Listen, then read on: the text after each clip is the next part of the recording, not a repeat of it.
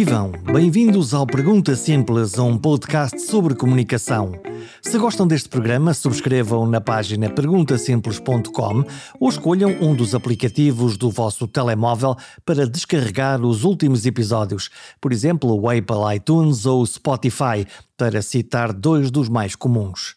O simples gesto de subscreverem o Pergunta Simples contribui para o assunto do dia: a reputação a reputação do podcast, a reputação da página e a reputação da comunicação como um tema. Bem-vindos!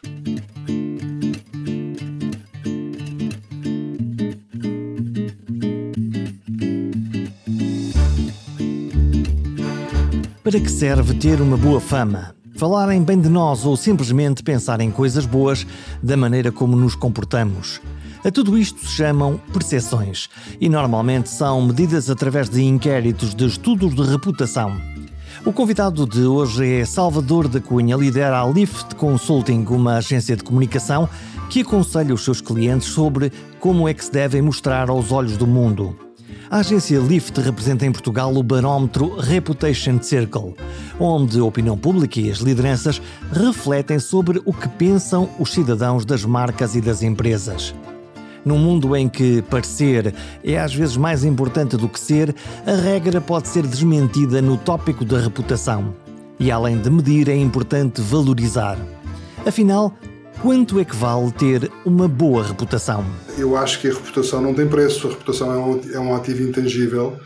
Uh, e é talvez o ativo intangível mais importante das organizações. Portanto, respondendo curto e grosso, há uma campanha da Mastercard que se chama Priceless, eu diria que a reputação é exatamente isso, é priceless, não tem preço.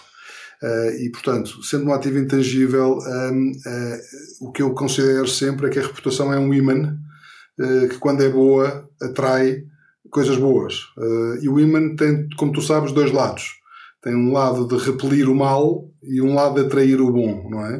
E, portanto, as empresas, se olharem para a reputação como um imã que atrai os bons clientes, que atrai os bons eh, fornecedores, os bons parceiros, eh, o, o, melhor talento que há no mercado e que atrai também os melhores financiadores, diria que eh, este imã tem, tem todas as condições para estar dentro de um, de um, de um círculo virtuoso em que a reputação vai gerar mais negócio e o negócio vai gerar maior bottom line. O que é que eu quero dizer com isto? Que as empresas, se se preocuparem mais com o seu talento, se preocuparem mais com a sua inovação, se se preocuparem mais com a sustentabilidade, com o seu propósito e menos com o bottom line, vão ter mais bottom line no fim. Quer dizer, normalmente as empresas eh, organizam-se, obviamente, para produzir bens ou serviços que são lucrativos, esse é o seu objetivo por eh, natureza, eh, mas o que tu estás a dizer é quase uma inversão das coisas, que é, eh, sim, isso vai aparecer, mas primeiro tem que cuidar de que as pessoas à volta vos vejam com bons olhos? Exatamente. É exatamente isso. E, e, e, é hoje, isso é muito importante, porque tu não consegues gerir empresas sem ter o melhor talento do mercado. Uh, e em ambiente competitivo é muito importante ter o melhor talento. Em ambiente competitivo também é importante ter bons financiamentos para financiar projetos a taxas de juros relativamente baixas. E as empresas com boa reputação têm as taxas de juros mais baixas, as com mais reputação têm as taxas de juros mais altas. É também, é também uh, onde, onde, onde caem os melhores clientes. Uh, uma empresa bem reputada é aquela que tem os melhores clientes, uma empresa com pior reputação é aquela que tem os clientes que são maus pagadores, têm os clientes que não são tão bons, porque já não conseguem trabalhar com as melhores empresas, não é? E, portanto, nessa perspectiva, a, a, a reputação é, é, muito isto, que é gerar um ecossistema de coisas boas, uh, e esse ecossistema de coisas boas é, é o ecossistema que vai permitir que o lucro venha a seguir. E, portanto, não estarem tão preocupadas as empresas com o lucro como objetivo final, mas estarem muito, muito preocupadas em, em que este ecossistema seja um ecossistema que, que, permita que as empresas uh, tratem bem todos os seus stakeholders. Então explica-me lá o mistério de se isso é tão claro para ti, porque é que para muitas organizações e empresas uh, essa uh, realidade não é tão transparente e clara e as organizações não funcionam exatamente com a mecânica que tu estás a tentar explicar? Oh, oh, oh Jorge, eu acho que primeiro as organizações estão a mudar cada vez mais para este paradigma. Uh, agora, uh, os livros de gestão não falam muito sobre isto. Os livros de gestão falam muito sobre o que é, os, os livros, os cursos, uh, enfim, o ensino também na área da gestão está a mudar bastante e, e, esta, e esta ideia de tratar bem os stakeholders é uma ideia que começa a tomar forma nas principais universidades a nível mundial. e a ideia da sustentabilidade, a ideia da inovação, a ideia do, do, da retenção e atração de talento agora, o, que é facto é que há aqui uma resistência grande em relação aos padrões que são os considerados normais e aos padrões que são, que são aqueles que nós aprendemos nas escolas de gestão. Eu diria que os novos gestores, os que têm neste momento na casa dos 30 a 40 anos, já vão ter maiores preocupações nestas áreas e já vão gerir as empresas desta forma. Uh, e temos bons exemplos de, de gestores mais velhos mas que já são também gestores de segunda e terceira geração, mesmo em empresas familiares. Veja-se o caso, por exemplo, uh, da, da Ana Botim no Santander, que, que geriu muito mais, de forma muito mais humana aquele, aquele colosso financeiro do que o pai dela. O que é que ela tem de especial? Já agora, já que falamos aqui de uma, de uma cara exatamente que faz a interpretação daquilo que pode ser uma boa reputação ou da maneira como um líder pode contribuir para uma boa Sim. reputação de uma instituição tão forte como, como o Banco Santander. O que é que ela tem de especial ou de diferente? A Ana Botim tem de especial e de diferente o facto de ser muito próxima com todos os seus públicos, de ser uma pessoa muito humanista, no sentido de que, de facto, para ela o lucro não é o mais importante, o mais importante é que o ecossistema funcione bem. Uh, é uma pessoa que, que, que não tem exatamente o lucro como objetivo final. Agora, agora, vamos lá ver. Há aqui questões que muitas vezes não se conseguem fazer. Neste momento, o Santander em Portugal está a atravessar um, um período um bocadinho mais, mais conturbado do ponto de vista reputacional, porque tem que efetivamente uh, levar a cabo um conjunto de, de, de, de enfim, rescisões amigáveis de contrato, diria assim, que provocam reações menos positivas. Mas eu acho que passado este tempo, quando as pessoas perceberem também que isso também foi feito da maneira mais correta e da maneira mais ética, também esse, esse, esse comportamento, que é um comportamento menos positivo, vai, vai se transformar num comportamento positivo. Posso pegar na tua palavra, na palavra ética, a ética é uma lógica do, um, do, bem, do, bem, do bem fazer. Eh, vou citar-te, li-te num artigo há uns tempos em que tu dizes mais ou menos isto: nunca vi ninguém ter sucesso indo por maus caminhos. É disto que estás a falar? É também, é também disso que eu estou a falar. Eh, as pessoas, as pessoas muitas vezes eh, têm uma tendência para ouvir o diabozinho que está do lado a dizer vai pelo caminho mais fácil, este é aquilo que tem lucro no curto prazo. Uh, mas tu tens que sempre resistir a isso, e, porque isso efetivamente. Uh, eu já estou cá há anos suficientes, tu também estás cá há anos suficientes, para saber que nós conseguimos enganar muita gente durante muito tempo, mas não se consegue enganar toda a gente durante todo o tempo. E isso, no fim do dia, vai te provocar danos reputacionais que são muitas vezes críticos para o negócio, não é? E, portanto, eh, nessa perspectiva, é exatamente isso que, que, que eu disse. Eh, as pessoas têm que, têm, que ser, têm que ser a good company. Eh, e, portanto, a empresa tem que ter um propósito, a empresa tem que ter, tem que ter, um, tem que ter um conjunto de, de, de valores e uma missão que sejam bem interpretados pelos seus públicos. E se quando são bem interpretados pelos seus públicos, vão conseguir que os públicos depois também se comportem bem com eles e tenham comportamentos de suporte que são positivos. Eh, e como tu sabes, esses comportamentos de suporte vão originar compras, vão originar bons financiamentos, vão originar uh, pessoas felizes a trabalhar nas empresas, e é isto que é o ecossistema uh, das empresas com boa reputação. Então vamos, vamos ajudar aqueles que nos estão a escutar uh, com alguns caminhos ou, ou pistas. Como é que se consegue uma boa reputação? Há um livro de receitas, há um pantagruel para isto? Há um livro de, há um livro de receitas e, e vamos lá ver não há um livro de receitas que seja padronizado, porque estas coisas não são padronizáveis, não é? Agora, o que eu te posso dizer é que nós, para, para, para gerirmos bem a reputação das nossas empresas, a primeira coisa que temos que fazer é medir essa reputação. Uh, isto, isto, no fundo, há aqui um triângulo com três vértices. Uh, e os três vértices são muito simples. É aquilo que nós achamos que somos, isto é, o que, aquilo que a gestão acha que a empresa é, aquilo que os stakeholders das empresas acham que a empresa é e aquilo que a gestão gostaria que a empresa fosse. Ou seja, a minha realidade atual, a minha realidade perspectivada, o que é que eu gostaria como gestor que a minha empresa fosse, ou como fosse percepcionada, e a realidade percepcionada pelos meus stakeholders. Se eu não sei qual é que é a realidade percepcionada pelos meus stakeholders, eu não consigo fazer um caminho de A para B.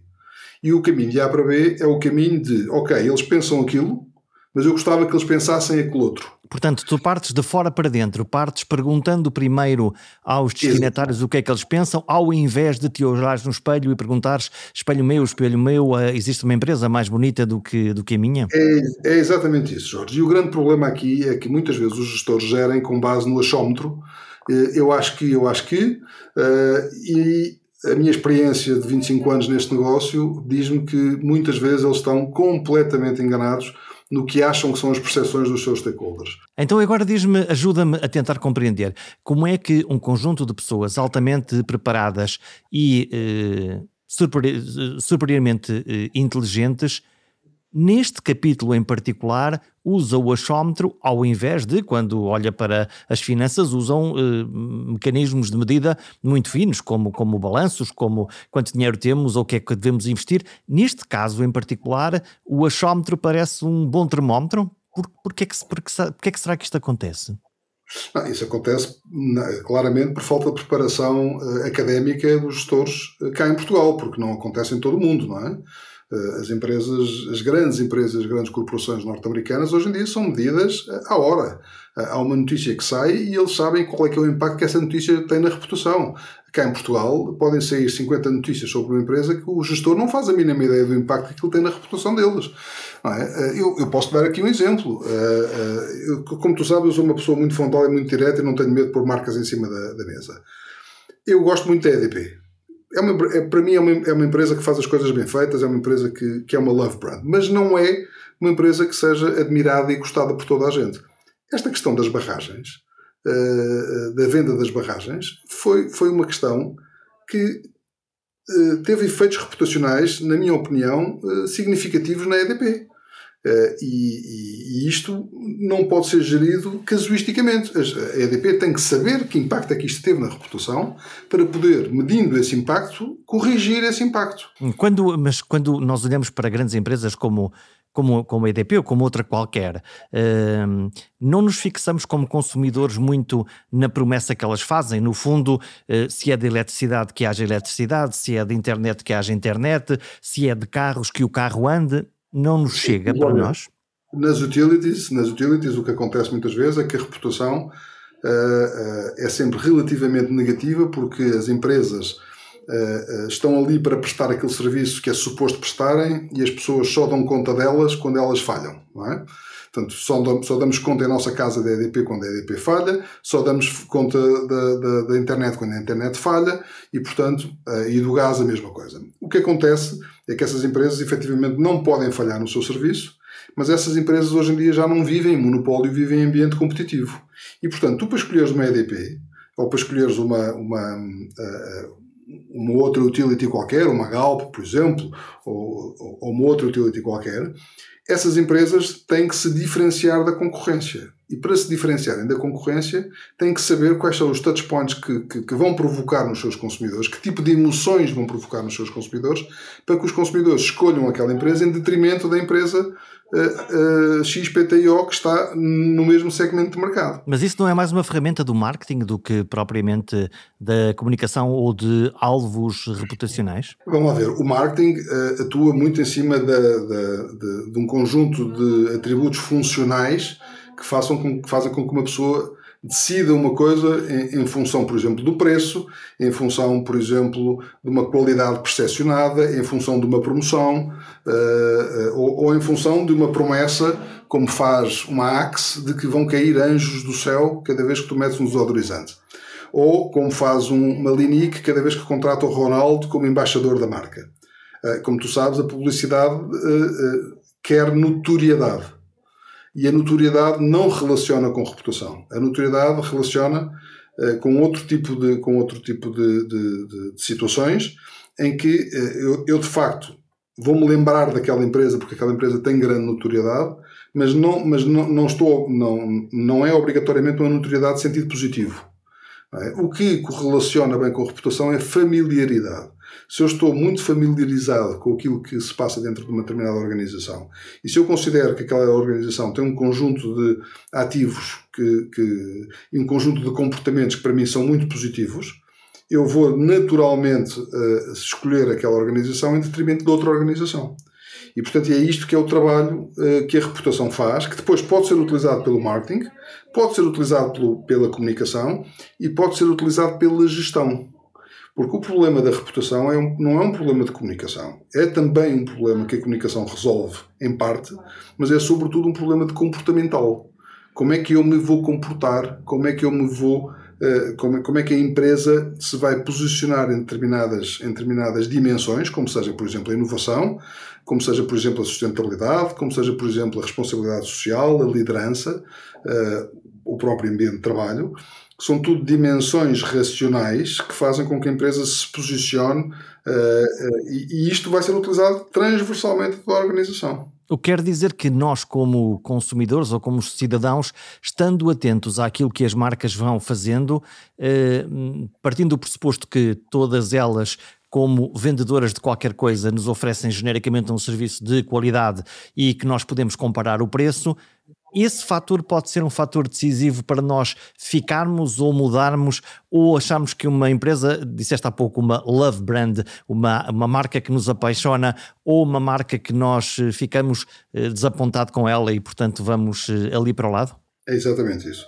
O que, eu costumo, o que eu costumo dizer, o exemplo radical que eu costumo dizer, é imaginando que nós uh, aterramos num país uh, africano subdesenvolvido uh, e a nossa mulher está grávida ao nosso lado e, acab acabamos de ter uma criança.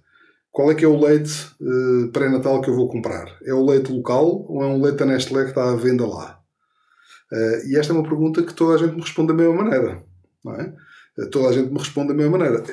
Eu, eu digo isto porque a reputação de uma marca pode ser transversal a vários países e, portanto, as pessoas vão, vão, vão, vão para aquilo que lhes dá mais confiança em determinada altura ou aquilo que elas mais gostam em determinada altura. Porque também, às vezes, a confiança não é o único fator de, o único fator de, de, que, gera, que gera boas reputações emocionais. A reputação tem, tem, duas, tem duas grandes dimensões. Tem uma dimensão racional, eh, ou tem um conjunto de dimensões racionais e um conjunto de dimensões emocionais. E as, e as, e as, e as dimensões emocionais são dimensões que, que são aquelas uh, que são mais parecidas com as, com as emoções que nós temos perante outros seres humanos, que também temos perante as empresas. E aqui, e aqui claro que a principal de todas é, é, é eventualmente, a confiança, mas a estima, a admiração eh, e o respeito também são três outras dimensões que, que nós uh, temos perante as organizações e perante as empresas. A estima é se eu gosto ou não gosto daquela empresa, se eu gosto ou não gosto daquela marca, se eu quero ou não quero ter uns sapatos eh, daquela marca, se eu quero ou não quero ter uma t-shirt daquela marca ou umas calças da outra marca. Isto, resumindo, ou um telemóvel daquela, daquela marca específica. Eh, e isto tem muito a ver com eu gosto da empresa, eu identifico-me com aquela empresa. Agora, uh, muitas vezes eu também escolho porque tenho confiança. Eu tenho confiança naquela empresa ou não tenho confiança naquela empresa. E isto são sempre as dimensões emocionais. Mas depois temos as dimensões racionais, e as dimensões racionais também pesam, porque eu gosto de trabalhar com empresas inovadoras, eu gosto de trabalhar com empresas que sejam great place to work, eu gosto de trabalhar em empresas que sejam sustentáveis e que tenham a sustentabilidade como uma promessa, mesmo que seja a prazo, uma promessa eh, eh, que eu vou gerir aquela empresa de forma sustentável e que vou eventualmente diminuir, por exemplo, as emissões de carbono nos próximos 20 anos, e portanto isto é uma promessa que se pode ir cumprindo, não tem que ser cumprida toda de uma só vez, não é? Uh, também com líderes empáticos, com líderes que nos ouçam, que, que gostem, que gostem de, de, uh, de, ter uma política aberta em relação aos seus colaboradores, em relação a todos os seus stakeholders. Portanto, estas já são as dimensões mais racionais que vão ter efeitos nas dimensões emocionais, que também vão ter efeitos nos comportamentos de suporte. Se nós pudéssemos desenhar, se tu desenhasses um retrato robô desse líder que acabaste de descrever, como se comportaria ele? Se tu que conseguisses criar aí na tua, na tua cozinha o, o líder perfeito para poder alavancar este, esta ideia de reputação eh, marca, seria como? Bom, o líder, o líder perfeito é um líder que, uh, que sabe para onde vai, ou que pelo menos dá a percepção de que sabe para onde vai, e portanto não há nada pior do que a indecisão. Um líder, um líder tem que ser uma pessoa que saiba o caminho, ou que aparentemente dê a percepção de que sabe qual é o caminho. Portanto, essa é a principal, é a principal uh, uh, característica do líder, diria assim. Depois também tem que ser um líder empático, no sentido em que tem que se pôr nos pés dos outros uh, e perceber quais são as dores que os outros têm para que, no fundo, consiga, consiga que os outros o, o, o, o entendam também e que e, e, e, que, e, que, tenham um envolvimento com ele que, que, que permita seguir, que, que permitam segui-lo, não é? Esse líder tem que criar um ambiente de, de, conforto para os seus stakeholders e evitar um ambiente de risco. Portanto, quanto maior for o conforto que os seus stakeholders têm com a sua organização, uh, melhor. Uh, por outro lado, também tem que criar um ambiente uh, em que em, que o próprio líder uh, delega nas suas uh, primeiras linhas uh, e quando delega nas suas primeiras linhas está a criar um sentimento de pertença muito grande às suas primeiras linhas e, e, enfim, há aqui um conjunto de, de, de, de, formulações que fazem com que o líder seja the best leader, não é? Neste, uh, nesta altura, no chamado mundo VUCA, em que tudo é uh, muito volátil, em que objetivamente nós não sabemos o que é que é o dia da manhã, se alguma vez soubemos, se calhar não sabemos, mas agora se calhar temos essa percepção mais fina, é muito difícil sim, sim, sim. alguém conseguir manter essa uh, energia, essa boa luz, essa capacidade de delegação e essa percepção de uh, por onde é que nós vamos quando o mundo está claramente num, eh, numa imensa turbulência. É, é verdade, mas aí, aí se está com as características de liderança. Eu, eu diria que os líderes, uh, os líderes não, não têm que ser líderes natos, isto é, não têm que nascer líderes, podem aprender a ser líderes. Uh, e isso também é muito importante que as pessoas percebam que isto não é uma coisa que se nasce, uh, é uma coisa que se aprende. Agora, há, quem, há quem consiga aprender e há quem não consiga efetivamente aprender. E hoje em dia neste, neste mundo em que nós andamos de facto muito mais em navegação à vista e muito mais em gestão de curto prazo, uh, há coisas uh, que de facto funcionam no curto prazo, mas há coisas que têm que funcionar uh, neste, no, no, no, longo prazo. E uma das coisas que tem que funcionar no longo prazo é a estabilidade emocional do líder em relação à organização. E, portanto, esta empatia que o líder tem que ter com todos os seus stakeholders é fundamental, é talvez a principal característica que faz com que o líder uh, uh, seja o porto seguro de todos os seus stakeholders, não é? Portanto, eu sei que se estou com aquela pessoa estou bem, Portanto, não estou preocupado para onde é que vamos, porque eu sei que ele sabe para onde é que nós vamos. Portanto, essa, essa é uma das, uma das questões. Eu sei que se eu estiver em casa dele estou confortável, eu sei que, que se eu tiver aquele emprego ali vou ter, vou ter a minha remuneração, vou ter uh, a minha estabilidade.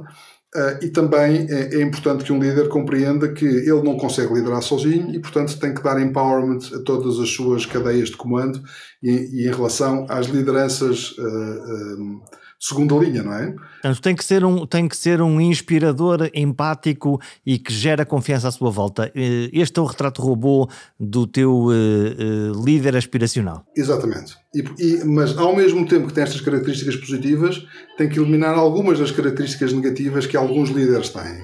Como, por exemplo, a arrogância, como, por exemplo, uh, ser, ser uma pessoa que não consegue ouvir o próximo, uh, como por exemplo ser uma pessoa que é autocrática, uh, que manda porque manda sem uma razão aparente, ser uma pessoa que não pergunta mas que decide sem ter um conjunto de, enfim, uma bissetriz da opinião de, de, das suas primeiras linhas e portanto há aqui características positivas que são muito importantes, mas temos que eliminar também as características negativas que muitas vezes caracterizam as más lideranças, não é?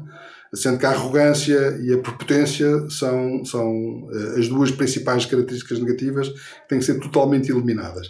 E depois, em, em, em cima disto, um líder também tem que ser uh, aquela pessoa que se preocupa com o mundo à sua volta, que se preocupa com o ambiente, que se preocupa uh, com a sustentabilidade do planeta, que se preocupa com as pessoas. e, portanto, é um super-herói. E, e, e, é verdade há líderes depois que em cima disto ainda são ativistas. Uh, e portanto uh, e aí será talvez a cereja no topo do bolo. Mas estamos a falar em, em poucos líderes a nível mundial que são verdadeiramente ativistas uh, mas que conseguem fazer coisas muito interessantes. Por exemplo um Elon Musk que conseguiu trazer uma Tesla durante 15 anos à beira da falência para uma das empresas mais valiosas do mundo, que hoje em dia é mais valiosa que toda a indústria automóvel junta. E isto não é, é cosmética assim. comunicacional, isto é eh, posicionamento de marca? Isto é, isto, no fundo, há uma promessa que está ali por trás, uh, e depois há um homem meio louco, uh, mas que de facto as pessoas gostam muito, uh, que está a tentar entregar essa promessa, não é? Ele, ele, ele, pelo meio, faz uma série de coisas que não são muito interessantes, mas, enfim, aquela paixão pela Bitcoin, aquela paixão por Marte, uh, são coisas que fazem com que ele tenha um share of voice muito grande em relação a outros líderes. E essa loucura que... apaixona-nos e faz-nos uh, ter vontade de ir com ele? Essa loucura apaixona muita gente. Uh, como, como apaixonava a loucura de um, de um Steve Jobs, como apaixona a loucura de outro tipo de, de, de, de, pessoas, não é? Agora, por exemplo, um homem como o Bill Gates tem características muito mais empáticas do que tinha um homem como o Steve Jobs. O homem como o Steve Jobs tinha características de liderança nata que levava toda a gente atrás dele, não é? Uh, e era um homem completamente irascível. Um Elon Musk é uma pessoa um bocadinho diferente destes dois perfis, portanto, eu diria que o perfil eh, é muito mais humanista do Bill Gates e muito, e muito mais de liderança do, do Steve Jobs, uh, compara com uma pessoa que é absolutamente uh, também visionária uh, e que consegue, e que consegue, no fundo, dar a sua opinião e criar uma empresa que é 100% elétrica em cima do, do, de um dos setores mais corporativos do mundo, que é o setor automóvel. Como é que a Tesla consegue desromper o setor automóvel? E, para já, como é que consegue sobreviver eh, antes de ser anulada. E depois como é que consegue, hoje em dia, ser mais valiosa que todo o setor junto. É? Agora, obviamente, isto não vai ser não vai ser uma coisa que vai acontecer permanentemente. Todas as empresas hoje em dia estão com as suas propostas elétricas e todas as empresas estão com as suas propostas uh, de, de, veículos mais sustentáveis em cima da mesa e, portanto, a Tesla vai passar a ter muita concorrência nesta, nesta área. Mas que fez aqui um caminho absolutamente extraordinário, fez, não é? E abriu o caminho. Já que nós estamos a falar de uh, personalidades magnéticas e com esse perfil de uh, liderança, o Papa Francisco, onde é que entra na tua escala? O Papa Francisco entra na minha escala numa, numa posição muito significativa. Eu acho que ele é, é numa posição muito alta, diria assim, em termos de ranking. Ele é um humanista, é uma pessoa de quem eu, de quem eu gosto bastante. É uma pessoa que, que eliminou todas as, suas, todas as possíveis características negativas de arrogância, como eu digo, de prepotência. Eh, portanto, é uma pessoa que é muito empática, que ouve muito que é muito simples uh, e, no fundo o Papa Francisco é daquelas, daqueles líderes uh, que consegue eh, meter-se nos pés dos outros e perceber aquilo que pode trazer para a Igreja Católica e sendo, sendo que os desafios deles são monumentais. Eu não sou católico, eu sou um ateu, mas sou um admirador profundo do Papa Francisco. e portanto, nessa perspectiva, eu acho que o trabalho que ele tem é um trabalho hercúleo, ele não vai conseguir acabar esse trabalho, porque é um trabalho de muitos anos, que vai demorar ainda muitos anos, mas vai deixar a semente. E eu espero, muito sinceramente, que o próximo Papa que, que, o, que o suceda uh, seja, beba das mesmas características do que ele. É? E deixe um pouco aquela faustuosidade que era característica do Vaticano e que foi usada muito pelo Ratzinger antes, não é? pelo Papa, pelo uh, pelo Cardeal Ratzinger, no fundo, que, que, que, é o, que é o, enfim, o Papa Eméritos, que ainda está vivo e que, e que, uh, e que foi o, o, o antecessor de, do, do, Papa Francisco, uh, mas que de facto usava, usava e abusava de toda a riqueza e todo o fausto do, do Vaticano de uma forma que a mim me escandalizava muito, não é? Uh, e, e, ver uma pessoa que no, no, fundo é um pastor completamente diferente, que não usa os sapatos vermelhos, que usa uns sapatos castanhos meio gastos, uh, isto já, dá, já é uma característica uh, que eu acho que é muito interessante. Uma pessoa que passeia pelas ruas de Roma, uma pessoa que, que, que, não está com seguranças permanentemente à, à vista e ao seu lado. e que beija aos pés dos, dos fiéis, por mais porcos que eles possam estar, e que os lava também, é, é, é, de uma humildade extrema e essa humildade extrema faz com que ele seja um homem absolutamente notável, não é? Um dos grandes homens do, do deste milénio, ou deste século, diria assim, talvez. Seguramente o Papa uh, Francisco tem uma boa reputação. Como é que se mede a reputação? As organizações querem que uh, os seus stakeholders, uh, traduzindo isto para português, as pessoas que estão aqui à volta, que são clientes, são fornecedores, são financiadores, pensem bem delas como é que isto se mede? Usamos que termómetro? Pronto, vamos lá ver. Nós temos um conjunto de metodologias e nós na Lift fazemos, fazemos isso uh, com muitas empresas e com muitas organizações. Eh, eh, nós medimos perguntando aos stakeholders, com base em questionários que são feitos de propósito para este, para este fim. E quem responde sabe para quem é que é? Isto é, se eu perguntar, se eu te perguntar se gostas de mim, há aqui um viés e tu, dado que estamos aqui os dois a falar, se calhar diz sim, sim, eu gosto de ti porque estamos os dois a falar, mas ou é uma recolha neutra de, de informação? Não, não, vamos lá ver. As percepções têm que ter em conta os vieses cognitivos sem dúvida nenhuma. Portanto, uma das coisas que é muito importante é exatamente medir isso. Medir, medir a percepção, portanto, medir exatamente o que é que a pessoa pensa sobre aquilo e depois nós conseguimos, conseguimos com as perguntas todas que fazemos, que são à volta de 100 perguntas para medir a reputação em 7 dimensões racionais e 23 atributos, nós conseguimos depois perceber como é que esses vieses estão ou não estão a influenciar a percepção da pessoa. E, portanto, isso, isso também é medido. Uh, e, e, a forma como nós fazemos as perguntas, e aqui está um bocado o segredo do nosso negócio, uh, tem a ver com isso, tem a ver com perceber a percepção, a, realidade percepcionada por aquela pessoa e de que forma é que os preconceitos, as ideias feitas, uh, podem ou não podem afetar a percepção daquela pessoa. Portanto, eu vou perguntar, eu vou perguntar sempre em relação à empresa, Portanto, nós fazemos estudos reputacionais uh, uh, em relação a empresas e também em relação a países. Mas eu vou, eu vou fazer perguntas em relação à empresa. E uma das principais perguntas que eu tenho que fazer é: você conhece ou não conhece esta empresa? E se o nível de familiaridade com aquela empresa for baixa, nós temos que passar para outra pessoa.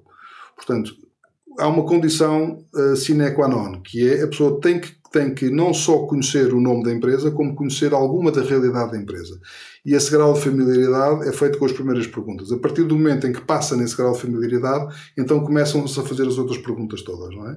Porque senão nós estamos a falar de percepções que muitas vezes são indiretas e que não têm nenhuma aderência com a realidade. é o ouvir dizer. É o ouvir dizer, exatamente. Mas que não deixa de ser uma percepção, não é? E portanto também tem que ser medida.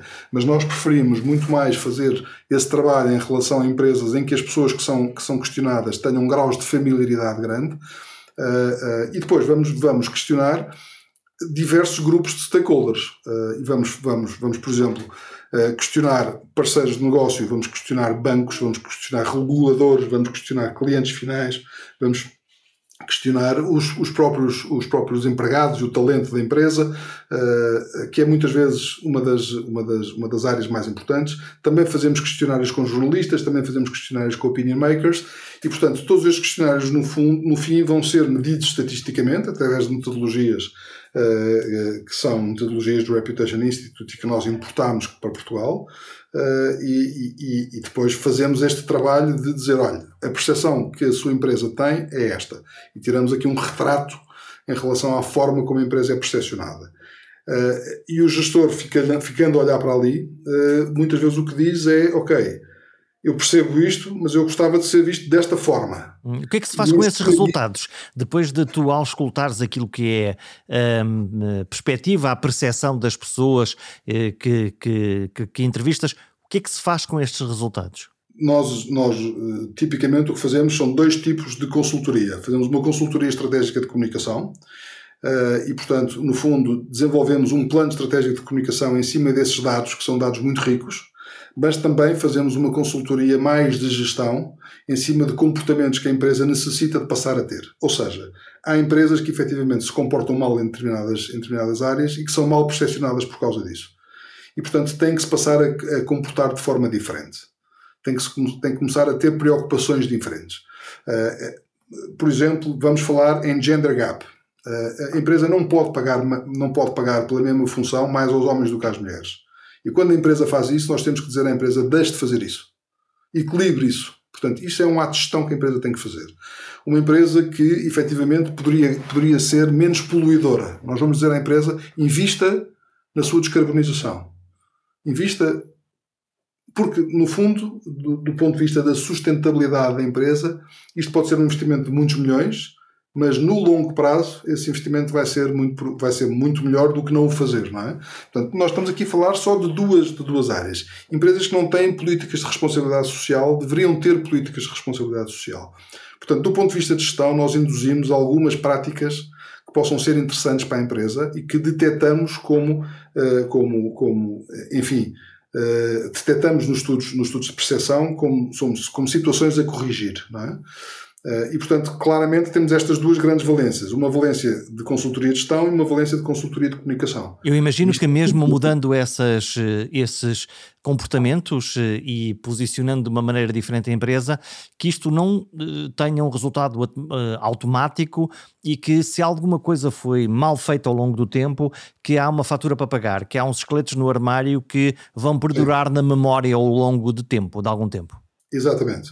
Agora, há aqui uma grande, uma grande vantagem. A partir do momento em que a empresa faz este tipo de trabalho, passa a ter um rumo, passa a ter um, um, uma linha estratégica definida, com um timeline muito, muito concreto. E se toda a organização estiver alinhada, eh, a empresa pode ir começando a tirar todos os esqueletos do armário, que ao fim de 2, 3, 4 anos deixa de ter esqueletos no armário. As pessoas é? começam a descobrir, ah, afinal eles mudaram. Afinal eles mudaram. E há uma coisa que eu te digo que é muito interessante, Jorge. Uh, esta pandemia veio fazer o reset reputacional a muitas empresas. Hum, Conta-me lá, como é, que, como é que isso acontece? uma das principais características uh, da, da, da, pandemia uh, teve a ver com duas noções que os stakeholders têm sobre a empresa. Primeiro, se a empresa inovou ou não inovou durante este período, e portanto se, se, se, se, se deixou, enfim, se conseguiu sobreviver a este período pela inovação, por um lado, depois, por outro lado, uh, o caminho da sustentabilidade já estava a ser feito, não foi tão valorizado, mas o caminho da liderança, sim. E, portanto, essa é, foi, foi, outra, foi outra grande lição que se tirou de, da pandemia. No foi... fundo, numa crise, as pessoas perguntaram com quem é que a gente conta para seguir em frente. Ora, aí está. E quando contam com empresas que percebem que têm boa liderança e que percebem que têm boa inovação, uh, quando, todos os outros, quando todas as outras dimensões também já estão relativamente bem, bem satisfeitas, uh, passaram a ser duas, duas dimensões bastante importantes. Obviamente que a sustentabilidade uh, é muito importante, uh, obviamente que o governance das empresas continua a ser muito importante. Curiosamente, o que deixou de ser tão importante em termos de pandemia foi a performance financeira. Portanto, as pessoas já não querem saber se aquela empresa é altamente lucrativa ou não é altamente lucrativa, coisa que anteriormente gostavam de saber. Uh, e gostavam de saber, tipicamente, porque há um stakeholder que é investidor que gosta de saber se a empresa performa ou não performa bem. Mas os nossos líderes, muitas vezes, uh, era aquilo que comunicavam. A empresa teve resultados líquidos de XX, cresceu Y, uh, aumentou a sua cota de mercado em não sei quê, e, portanto, no fundo, era, esta, era, era uma grande mensagem que era passada no passado. Hoje em dia, eu não recomendo a nenhum dos meus clientes que ponha essa mensagem em primeiro lugar. Há provavelmente uma mensagem que agora passa que é uh, estamos juntos e vamos em frente das organizações e das empresas se tornarem atores sociais e não só atores económicos? Sobretudo atores sociais em que os fatores financeiros e económicos vêm nesse seguimento. E atores globais, que é uma coisa mais, que é uma coisa mais curiosa ainda, que é as empresas com esta pandemia perceberam que não têm que ser atores locais, podem ser atores globais. Não todas, mas, mas muitas, não é? E perceberam outra coisa, que é, mesmo quando já são atores globais, podem ser atores globais de forma diferente. Uh, por exemplo, nós trabalhamos com uma empresa que exporta para 85 países no mundo inteiro, mas não tinha até agora uma plataforma de e-commerce. Se calhar faz sentido começar a ter uma plataforma de e-commerce e exportar para o mundo inteiro através de uma plataforma de e-commerce e não só através dos canais tradicionais. Uh, e isto é muito relevante, não é? Isto é muito relevante as empresas perceberem, ah, afinal eu posso fazer isto. Ah, afinal está à minha disposição. Uh, e isto é muito interessante e isto, isto é que caracteriza re, realmente as empresas inovadoras, não é? Olha, estamos a fechar esta entrevista. Vou à procura da tua bola de cristal. No pós-Covid, O que é que tu esperas que aconteça uh, neste capítulo de reputação, de comunicação, de posicionamento das empresas e das organizações e da nossa relação, todos, de sociedade neste uh, mundo pós-Covid? Deve chegar em setembro, é o que dizem as bolas de cristal. Eu espero, espero mesmo que chegue em setembro. Esperamos que chegue em setembro. Eu, eu, eu sou mais pessimista nesse ponto de vista. Eu acho que nós vamos ter que aprender a viver com este, com este vírus ao nosso lado, como aprendemos a viver com outras, com outras, eh, eh, enfim, com, com outras pandemias. Eh, agora, eu acho que, que, não querendo ter aqui uma bola de cristal, eu acho que o mundo se tornou mais humanista, se tornou mais preocupado. Do ponto de vista político, acho que há uma, uma um, talvez um, um expelir de tudo o que são radicalismos, portanto, radicalismos à esquerda, radicalismos à direita. Isso viu-se nos Estados Unidos, uh, vai-se ver também no Brasil. Uh, as pessoas vão querer ambientes mais estáveis e ambientes em que, em que possam ter mais confiança em todos, em todos os seus. Em, todo, em todas as suas interações. E, portanto, isso para mim, no fundo, terá, será a forma como eu vejo o mundo a organizar-se. Do ponto de vista das empresas, claramente as empresas vão ter que pôr a reputação no centro da sua atividade e vão ter que medir para decidir e vão ter que medir para gerir. Não só para comunicar, mas também, como eu te disse há pouco, para induzir um conjunto de boas práticas de gestão dentro da empresa que permitam que os seus stakeholders tenham com elas uma, uma, uma, uma relação uh, de suporte positivo. E, e oh Jorge, hoje estamos num dia, estamos, do, estamos, estamos numa altura do tempo em que uh, nós todos temos audiência. Portanto, não é só o meu comportamento de suporte em relação a determinada marca que interessa, é também aquilo que eu digo nas minhas redes sociais e é também aquilo que eu digo uh, nos meus, na, na, minha, na minha micro uh, audiência eu tenho um conjunto de pessoas, eu, tu, toda a gente, não é? Tem um conjunto de pessoas que nos segue e são pessoas que nós não conhecemos e, quem, e, e que nós influenciamos. Portanto, a audiência individual de cada um de nós aumentou significativamente nos últimos 10 anos. Nós, antes, no fundo, o que fazíamos era influenciar family, fools and friends, não é? Portanto, era a nossa família, pá, os nossos amigos, os nossos colegas e não sei o quê. E hoje em dia já influenciamos um conjunto de pessoas que nós não conhecemos.